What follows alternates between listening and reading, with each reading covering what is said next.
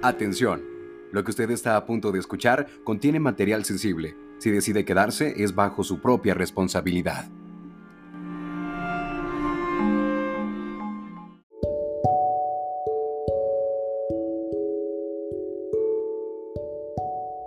Hola, ¿qué tal? Mi nombre es Jorge Emilio y bienvenidos a este subpodcast Mi Camino. El tema de hoy sale un poco de lo, de lo que veníamos manejando en temas anteriores, porque hoy tengo el honor de presentar a un invitado muy especial.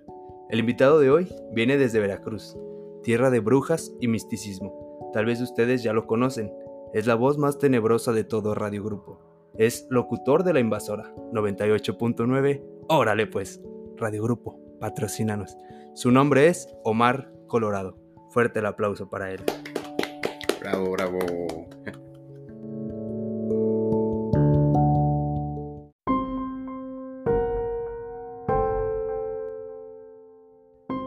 Gracias Emilio por esta presentación y sobre todo por esta invitación que le haces a este servidor de eh, integrarse a estos podcasts que tú realizas. Es la primera vez que me invitan y la verdad es que me siento muy contento, muy emocionado y listo para platicar de estos fenómenos paranormales que ocurren en cualquier parte, en cualquier lugar y que sin duda muchos nos llegan a sorprender, a sorprender. Como tú lo comentas, vengo del estado de Veracruz, lugar en donde pues nacen eh, los brujos, los mejores hechiceros, que es Catemaco, Veracruz, y pues tengo mucho que compartirles en este podcast, así que quédese y no se despegue. Bueno, la primera cosa que, que me intriga es saber cómo fue que llegaste a este camino. ¿Fue una tradición desde que naciste en Veracruz o en qué momento se despierta esta curiosidad por lo?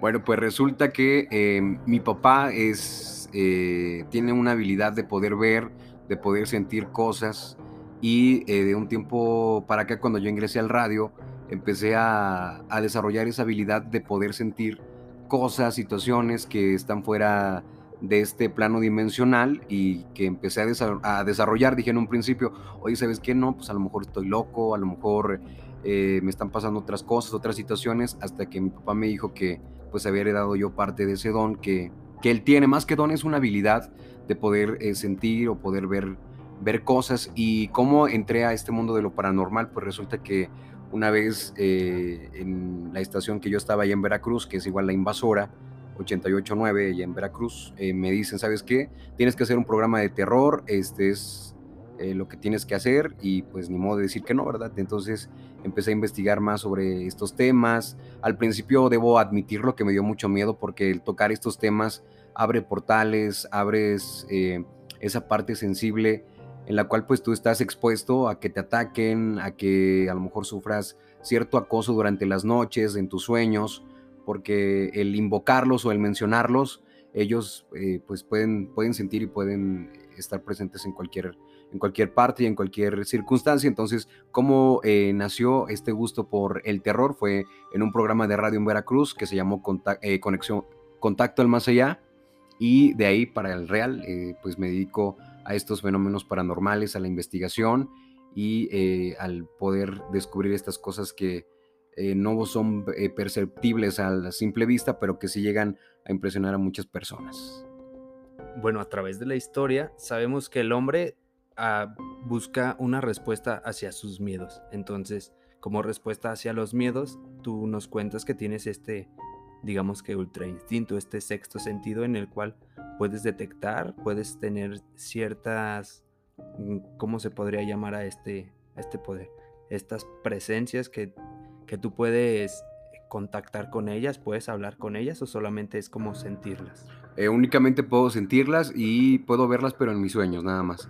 Pero así de poder verlas yo así como otros, como otras personas que tienen esa habilidad más desarrollada, la verdad es que no. Únicamente puedo sentirlos y percibir, eh, eh, percibirlos más en mis sueños. Ok.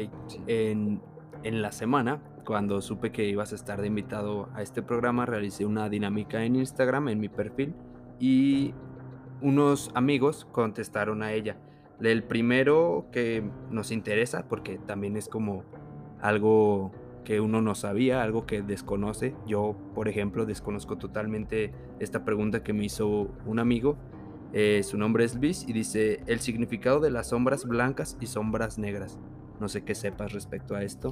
Bueno, en este mundo como existe el bien, existe el mal, pero dentro de las sombras hay que recordar que existen pues diferentes entidades, diferentes deidades, bajos astrales, seres descarnados que pueden manifestarse eh, de acuerdo a lo mejor a lo que ellos quieren, ¿no? Por ejemplo, si tú tienes miedo, si te la pasas enojado, si te la pasas peleando, a lo mejor en casa, con problemas, con situaciones, o inclusive si te hicieron algún trabajo de brujería, pues tiendes a, a ver este tipo de sombras negras, no que obviamente que si tuviste sombras negras no quiere decir que te estén haciendo un trabajo de brujería, ¿no? Es investigar más a fondo qué está pasando y qué está sucediendo, pero en sí las sombras negras representa al mal, a los bajos astrales, a seres descarnados, al miedo, al terror, aquellas entidades que de alguna manera eh, pues buscan hacer el mal o tratar de apoderarse de ti cuando tienes miedo. Y las sombras blancas pues se les, eh, también hay seres de luz que están para protegernos, que están para cuidarnos. Y cómo poder percibir a estas eh, sombras. Por ejemplo, cuando tú tienes, viste una sombra o viste algo que dices tú no le encuentras explicación lógica a lo que estoy viendo, a lo que estoy observando y empiezas a sentir que se te eriza la piel, empiezas a sentir miedo, a sentir desesperación, es cuando eh, pues es una entidad de bajo astral, es un ser descarnado, pero cuando tú ves una sombra o una entidad y te sientes tranquilo, dices tu nombre, lo vi, pero pues no pasó nada, nada más, me sentí tranquilo, este, y todo eso pues es, un ser de luz, es un ser que nos viene a cuidar y tanto como existe el bien, existe el mal y existen ángeles, arcángeles que están custodiándonos eh, en esta dimensión, porque así nacimos con, con un ángel, con un ser de luz que está para protegernos en este, en este planeta Tierra. Muy bien, muchas gracias. La, segunda pregunta es respecto a la Ouija, esta tenebrosa tablita que todos conocemos. ¿Has jugado la Ouija o qué conocimientos tienes respecto a ella? Como tal, yo eh, jugarla no la he jugado, pero sí he ido a investigaciones paranormales, por ejemplo en Veracruz, en donde un investigador decidió llevar su tablero Ouija. Y en un principio yo era muy escéptico, a pesar de que me gustaba el terror, era escéptico del tablero Ouija que sabemos es muy conocido en todas partes y que fue utilizado en su momento también en Estados Unidos por personas eh, durante la guerra para poderse comunicar o poderse contactar con seres que habían fallecido durante la guerra. Entonces eh, las amas de casa decidieron elaborar este tablero y colocar este, letras, colocar números para poder eh, contactarse con ellos. Obviamente esto lo hacían las personas que conocían de espiritismo, o, del mundo esotérico para poderse contactar con, eh, estas, con estos seres que a lo mejor no alcanzaron a despedirse o con familiares que ya no estaban en esta dimensión y que trataban de contactarse con ellos. ¿A qué voy y por qué les platico todo esto? Porque precisamente el tablero Ouija se ocupa en las investigaciones o lo utilizan personas que se dedican a ayudar a otras personas a trascender, ahora sí como le decimos, a ir a la luz, a que descansen en paz, a que ya no estén vagando, que ya no sean ánimas de pena, de, en pena aquí en este plano dimensional, entonces lo utilizan eh, de cierta manera para despedirse de sus familiares, para poder contactar con ellos. Esto es eh, o se utiliza con personas que saben y conocen cómo activar y cómo desactivar un tablero Ouija, porque si tú lo llegas a activar y lo dejas, no sé, abierto, eh, se queda el portal abierto y pueden pasar infinidad de, de entidades, de seres que tú le estás abriendo la puerta para que ingresen a tu casa, a tu vida, eh, dejas abierto ese portal, entonces es importante que siempre hagan este tipo de, eh, tableros o hagan este tipo de, invocaciones con alguien que sepa y conozca sobre el tema, porque si es algo, algo delicado. Pero bueno, me, me, desvío un poquito. Pero bueno, voy al punto. En una investigación que realizamos en Veracruz en un panteón, un investigador paranormal llevó eh, su tablero Ouija, entonces se colocó en una tumba que según me comentaba un experto, eso es una falta de respeto a las entidades, a nuestros familiares que están descansando, el, irlos a retar, el irlos a molestar cuando ellos pues ya están en un campo santo, descansando, ¿no? Buscando o están en el sueño de los justos, como se le conoce. Entonces, él decide colocar el tablero y empieza a preguntar y yo dije, no, pues este, cada quien trabaja de manera diferente y él decía, ¿sabes qué es que yo ocupo el tablero Ouija para poderme contactar con una entidad o con un ser que esté en el panteón y pueda contestarme, pueda la gente, el público saber que esto sí existe y que es posible que a través de este tablero puedan contactarse con nosotros. Entonces él decide realizar preguntas, en qué año naciste, cómo te llamabas. Entonces él empieza a, mover este, esta, esta, este tablero, se empieza a mover. Entonces yo dije, no, pues está, está jugando, a lo mejor él lo está manipulando. Entonces cuando me dice, oye, ¿sabes qué? Acércate porque quieren hablar contigo, quieren preguntarte algo. Entonces yo sabía ya que, a, qué iba, ¿no? Entonces él le pregunta, este, ¿qué quieres con Omar? Y en eso se, se forma la palabra que me ayude.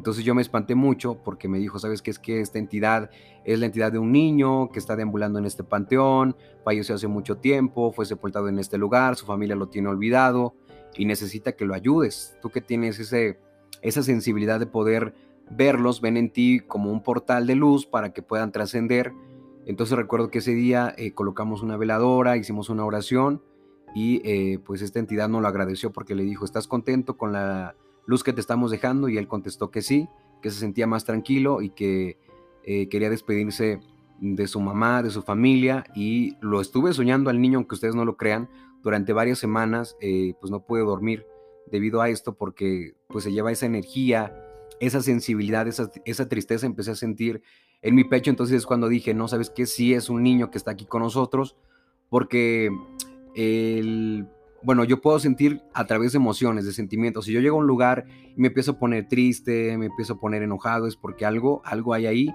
ya sea una entidad buena o una entidad mala, pero en esa ocasión sí empecé a sentir mucha tristeza, un vacío en el corazón, este, ahora sí como decimos, como algo hueco en la panza. Entonces sí me, a la vez sí me espanté, pero a la vez me puse tranquilo de saber que este niño, a través de esta luz, a través de esta oración, él eh, iba a trascender al más allá y a descansar en paz, sobre todo hablando, hablando de un niño. Y esta es una de tantas experiencias que he vivido y eh, hablo sobre el tablero que, que sí, sí sirve, sí sirve, pero obviamente eh, la persona que lo active tiene que saber, tiene que conocer qué oraciones hacer, cómo hacerlo, en qué horario utilizarlo y eh, cómo desactivarlo para que no se quede este portal abierto, porque al final de cuentas el tablero Ouija es un medio de comunicación, de conexión con las entidades del más allá y es importante cerrar este portal para que nada se quede en esta dimensión y sobre todo no nos llegue a atacar o acechar a nosotros mismos. Va, muy bien, muchas gracias. Mucho ojo, ¿eh? cualquiera que haya tenido pensamientos de ir a jugar con la Ouija, ya vieron que no es un juego, es un tablero importante que hay que tener mucho cuidado. Y la última pregunta es de Alejandro y dice, ¿cuál es tu experiencia más paranormal que hayas tenido en alguna de tus investigaciones o en tu vida normal? Bueno, dentro de mi vida normal, eh, sí quiero platicar algo que le pasó a mi papá y fue ahí cuando yo descubrí que pues iba a vivir con estas entidades, con estos seres durante toda mi vida pues resulta que mi papá una vez se levantó al baño, este, yo tenía como escasos 12 años, y mi papá se levantó al baño y en eso pues él sentía, mm, bueno ya después que pasó todo, él nos platicó que él sentía que algo le llamaba la atención hacia la ventana, como si algo le dijera, oye, ¿sabes qué? Ven, asómate. Eh, no se sintió como una necesidad inmensa de quererse asomar por la ventana. Él eh, decide asomarse y en ese momento vio a un cotón de, o un esto que utilizan las personas cuando hace mucho frío, este, como un como un gabán, exacto, eh, flotando enfrente de la casa. Entonces mi papá se quedó eh, sorprendido, se quedó impresionado por lo que había visto. Entonces él decide regresar a la cama, eh, se queda dormido por una hora y en eso pues empezó a tener como que ciertas manifestaciones, ciertos comportamientos extraños, empezó a comportarse y a emitir sonidos muy extraños, como si algo se estuviera apoderando de él. Entonces en ese momento mi mamá se levanta, nos, nos despierta a todos y nos dicen, es que no sé qué le pasa a tu papá, vengan a verlo, este, tranquilícenlo, a lo mejor con ustedes como sus hijos, este, se llega a tranquilizar y mi mamá le preguntaba, oye, ¿qué pasó? ¿Qué viste? ¿O qué pasó? Vi que te levantaste el baño, pero pues, ¿qué onda? ¿Qué, qué viste qué? Y papá eh, me acuerdo que señalaba hacia la ventana y nos decía que no nos asomáramos, que estuviéramos en la casa, que no nos fuéramos. Y total que hicimos un círculo y empezamos a hacer una oración. Y justamente eh, eso ocurrió a las 2.30 de la mañana. Y para las 3 de la mañana esto se empezó a intensificar. Mi papá empezó a tener comportamientos extraños, empezó a intensificar eh, las manifestaciones. y él entró en un estado de posesión de una entidad de un bajo astral, de una mujer que comentan los vecinos, falleció hace mucho tiempo en ese lugar y que se seguía manifestando.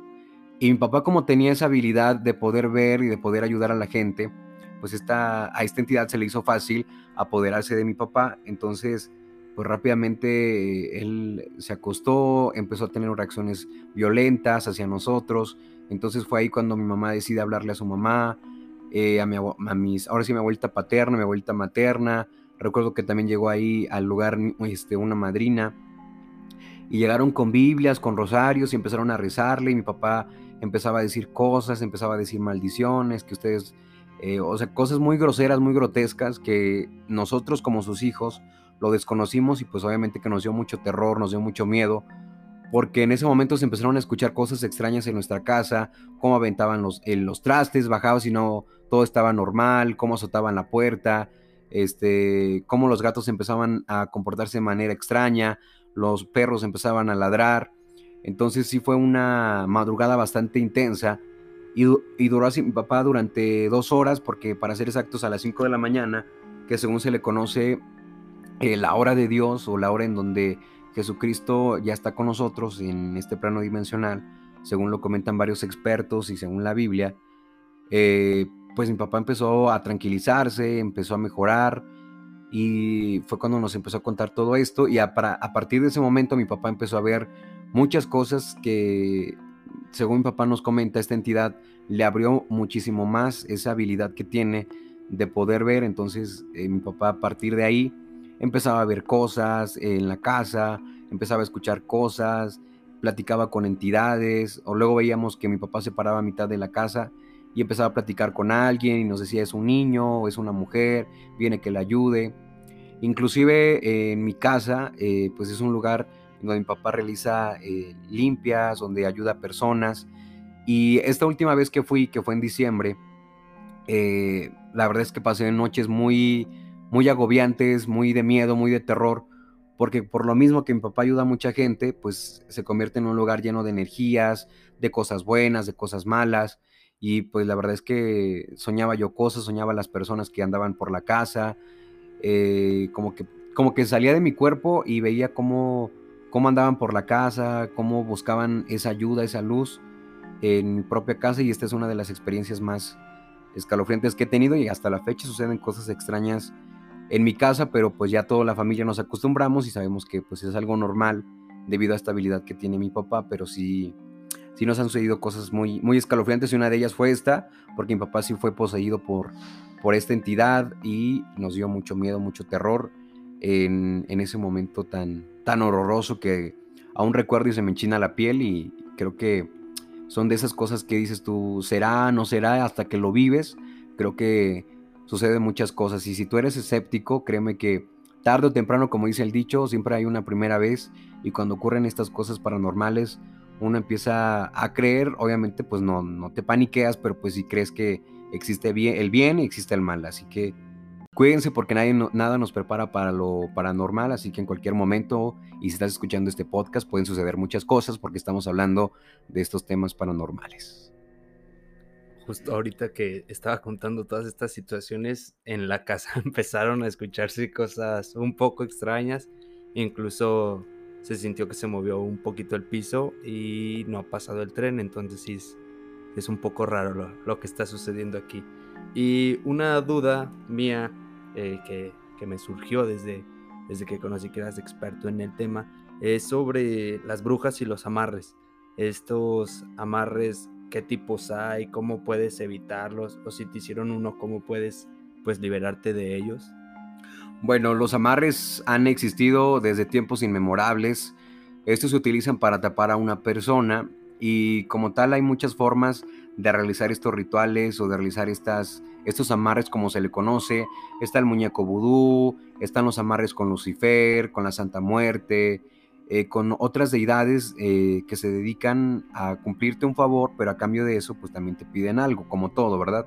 Das y pues tienes que regresar, ¿no? Y eh, uno de los amares que existen o, que yo conozco es el que hacen con, con un muñeco vudú en donde colocan tu fotografía, le colocan alfileres, hacen ciertas oraciones, hacen una velación bajo ya sea la deidad que se la vayan a dedicar, en este caso, si tú vas con una persona que se dedica a realizar los trabajos con la Sarta Muerte o con Lucifer o con otras, o por ejemplo las santeras que trabajan con animales, que matan a gallinas, que matan a, animales para poder realizar sus rituales, pues están bajo velación, por ejemplo si lo hacen con la Santa Muerte, le colocan una veladora, hacen una oración, dejan ese muñeco con esa fotografía, con alfileres, y eh, pues lo que se le pide es que pues a lo mejor esta persona que te haga caso, que le vaya mal, que no se vuelva a enamorar, que nadie se le acerque, o que tal vez que he leído casos o me han platicado casos los expertos, los especialistas, que hay, mujeres que han pedido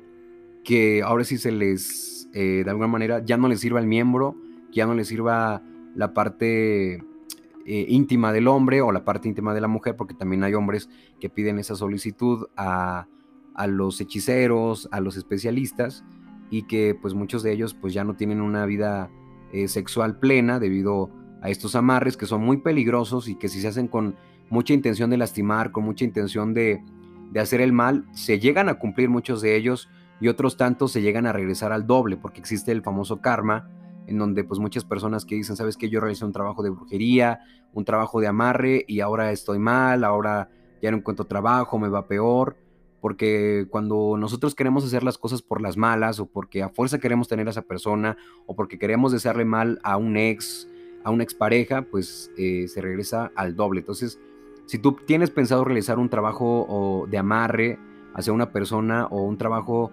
eh, de despojo, un trabajo eh, para que no le vaya bien a esa persona, pues hay que pensarlo dos veces porque todo, todo se regresa eh, en, esta, en esta vida, en este plano, y hay que tener mucho cuidado con esas cosas, sobre todo con los amarres. Pero sí, uno de ellos que conozco es el famoso muñeco vudú, que muchos se encuentran en los panteones. Si un día tú vas al panteón, te vas a encontrar una infinidad de muñecos dentro de un frasco, a lo mejor con prendas de, de, la pareja o prendas de tu, de tu ser amado para que esté siempre contigo. Y pues es muy peligroso porque un panteón es un lugar lleno de muchas entidades que pueden aprovechar esa oportunidad para apoderarse de ti o apoderarse de la persona que realizó el trabajo de brujería. Así que hay que tener mucho cuidado con esto de los amarres. Es muy peligroso. Muchas gracias.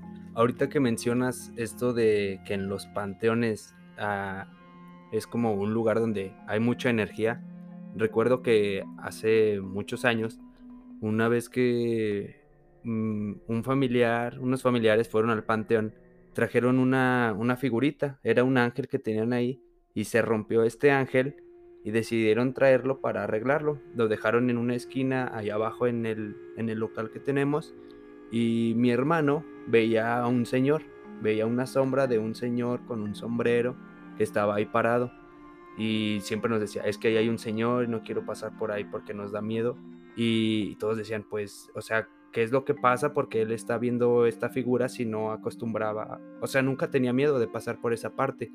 Y movieron tiras, movieron todo, todo, todo lo que estaba ahí y vieron que estaba esta figurilla, que estaba, era un ángel sin cabeza y decidieron tirarlo, hicieron unos rezos y todo y mi hermano dejó de ver a este señor.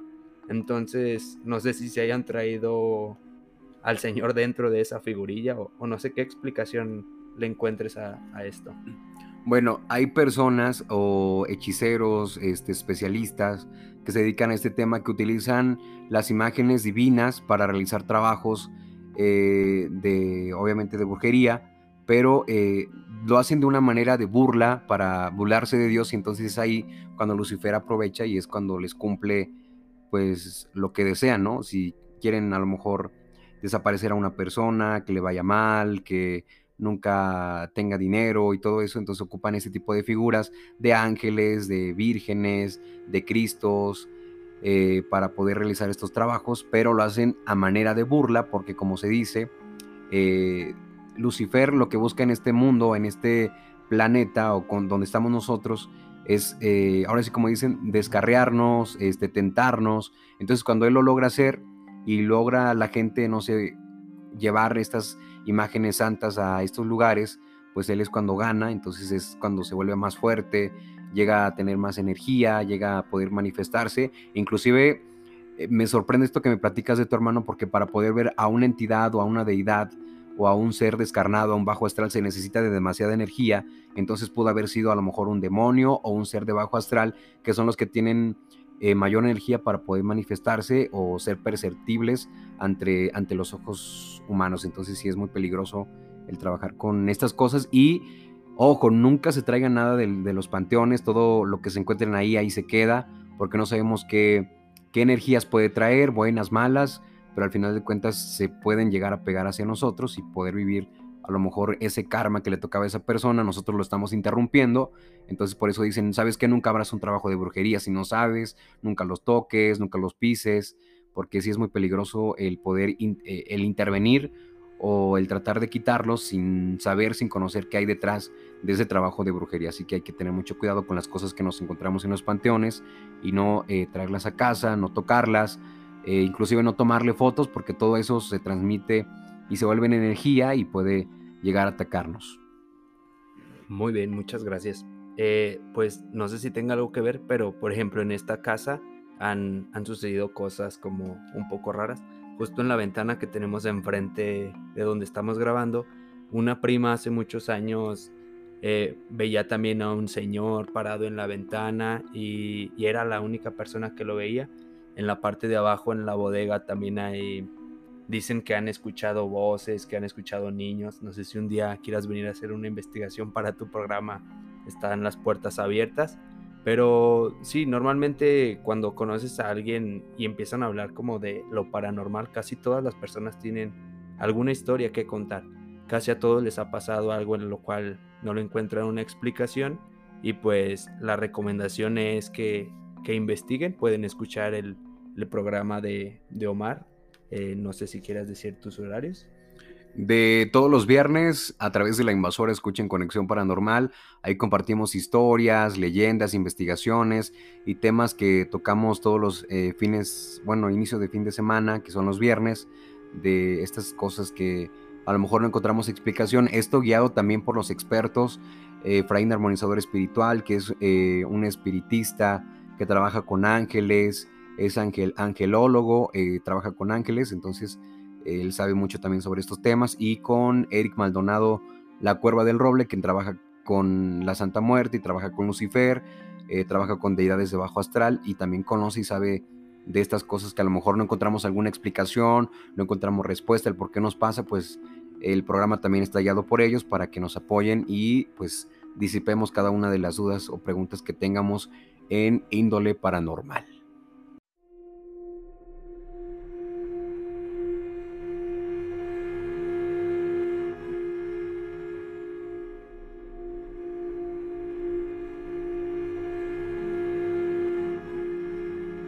continuación, Omar Colorado nos contará una historia de terror. A continuación, les voy a leer una de las leyendas más escuchadas en la capital de Veracruz, Jalapa, en donde una mujer se manifiesta a muy altas horas de la noche solicitando que la lleven a un lugar en específico. Así que si usted es taxista, tome precaución, ya que estas entidades tienden a deambular por la madrugada.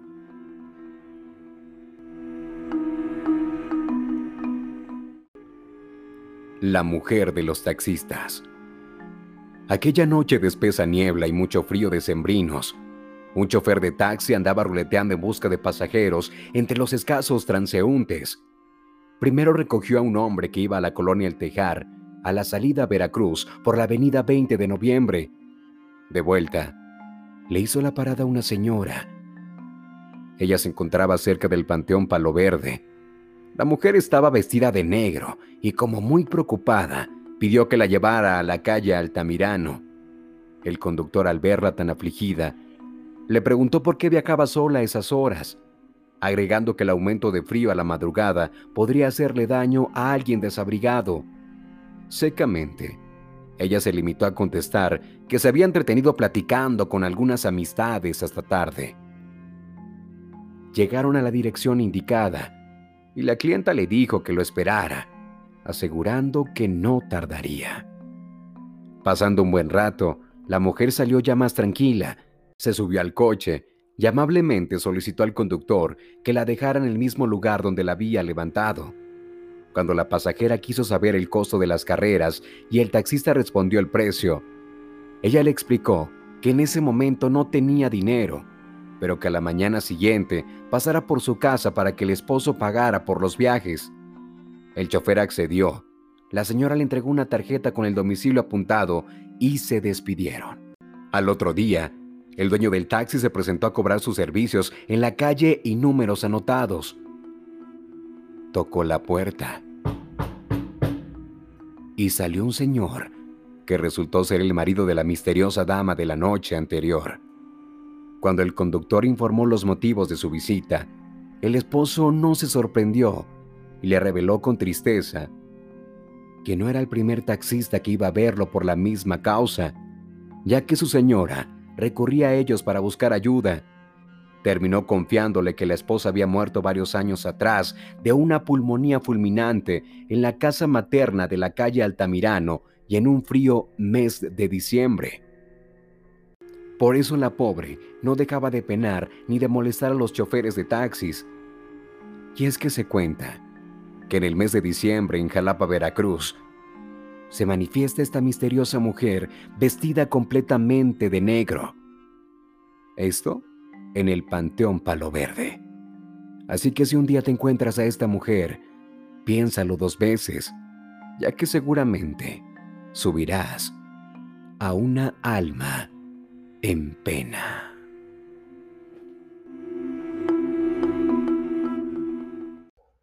Omar, muchas gracias por venir. Espero te hayas divertido tanto como yo. No tenía conocimiento alguno de lo que habías mencionado. Usaste muchas palabras que no entendí, pero ahora tengo un conocimiento más amplio al respecto.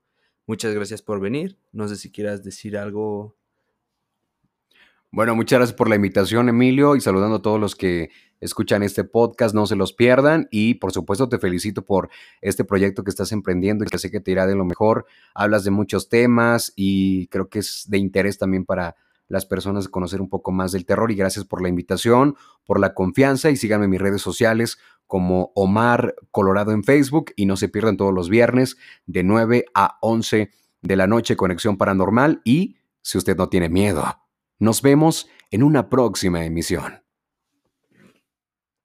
Bye.